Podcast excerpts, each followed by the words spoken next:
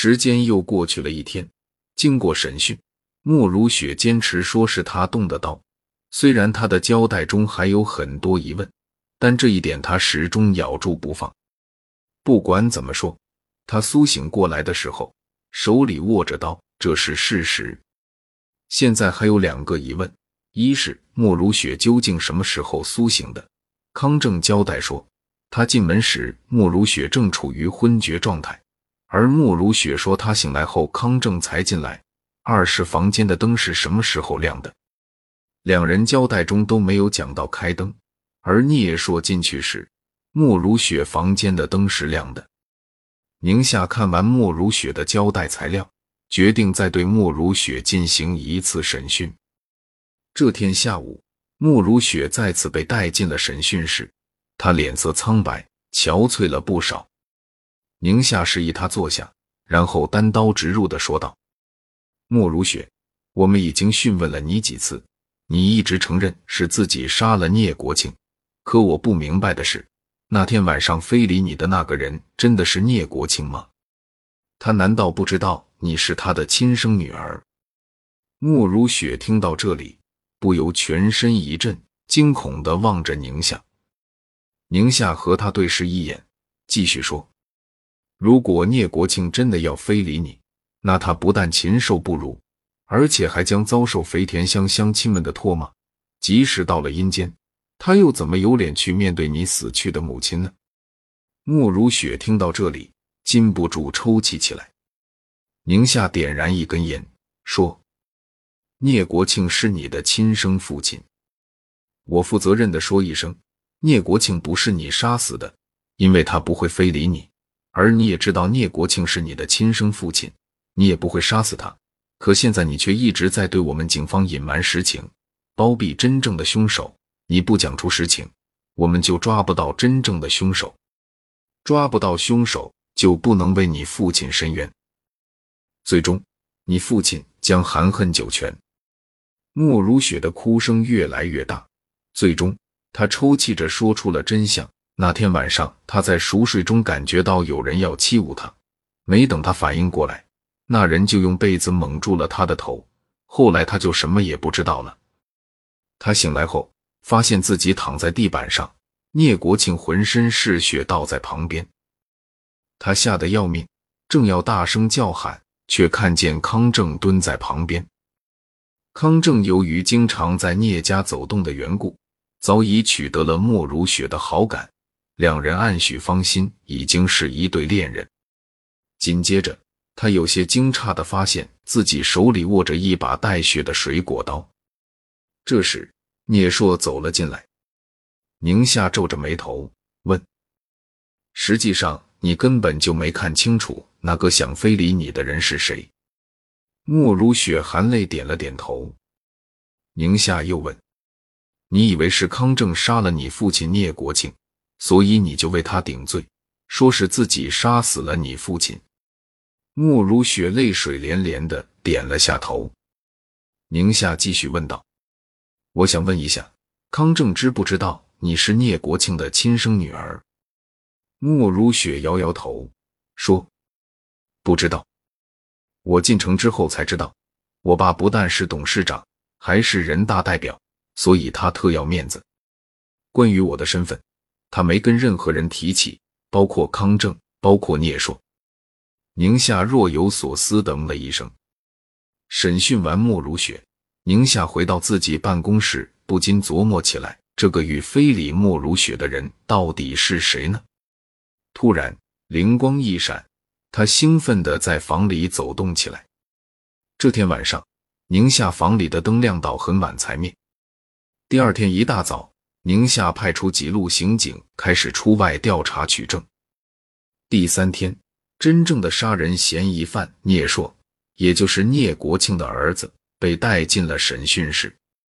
聂硕在椅子上坐下，一脸的惊恐不安。他虚张声势的叫道：“你们凭什么抓我？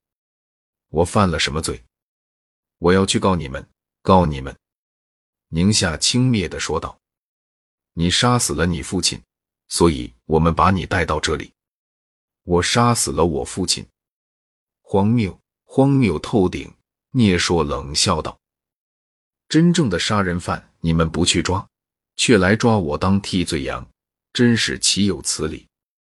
宁夏点燃一根香烟，等他说完，才接话道：“实话告诉你，昨天上午我们已经对你别墅的房间进行了搜查，结果在门后的一块抹布上发现了少量血迹，经检验与你父亲的血型一致。这能说明什么？”聂硕不屑地说道。宁夏笑了笑说：“我是这样推断的，你杀了你父亲之后，又把刀塞进了莫如雪手中。现场勘查时，我发现刀上溅有大量血迹，你的手上肯定也有血。你回到自己房间后，可能要用什么东西来擦拭一下。果然，我们在你房间门后找到了这块擦过血迹的抹布。”聂硕一听，不由傻了眼。宁夏继续说：“在康正住的客房和他的手上，我们都没有发现丁点血迹，这就说明他不是凶手。根据我们的调查，你现在经营博多电器公司的一个分公司，由于赌博已经是债台高筑，而且还借了五十万高利贷。这五十万高利贷是本市黑道上专放高利贷的老五放给你的。”据老五向我们交代，这五十万高利贷由于利滚利已经变成了两百万，你害怕再滚下去，已于前天偿还了两百万现金。我们想问的是，你经营的分公司债台高筑，这两百万现金又是哪里来的？难道不是你父亲丢失的那几张存折上的钱吗？听到这里，聂硕一下瘫软了。经过几个来回较量。最终，聂硕交代了自己的犯罪事实。那天晚上，他和康正回到家，吃完饭，又看了会电视，就上床准备睡觉了。躺在床上，想到借老五的五十万高利贷，一个月时间居然变成了两百万，再拖下去，就又可能变成三百万、四百万，那真是要命呀！分公司由于经营不善，早就没有流动资金了。想找父亲聂国庆再要点钱，真比登天还难。这么想着，他不禁在床上翻来覆去睡不着。大概是喝了酒的缘故，他感到有些燥热，起身悄悄摸进了保姆莫如雪的房间，与图谋不轨。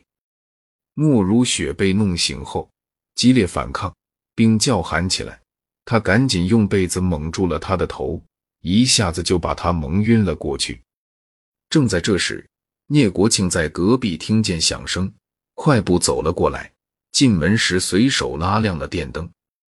聂国庆一眼看到床上一动不动的莫如雪，气愤极了，一边大骂一边上去打聂硕。聂硕见父亲这么激动，也是怒火中烧，看见旁边桌子上有一把水果刀，顿生恶念，抓起刀就刺进了聂国庆的胸口。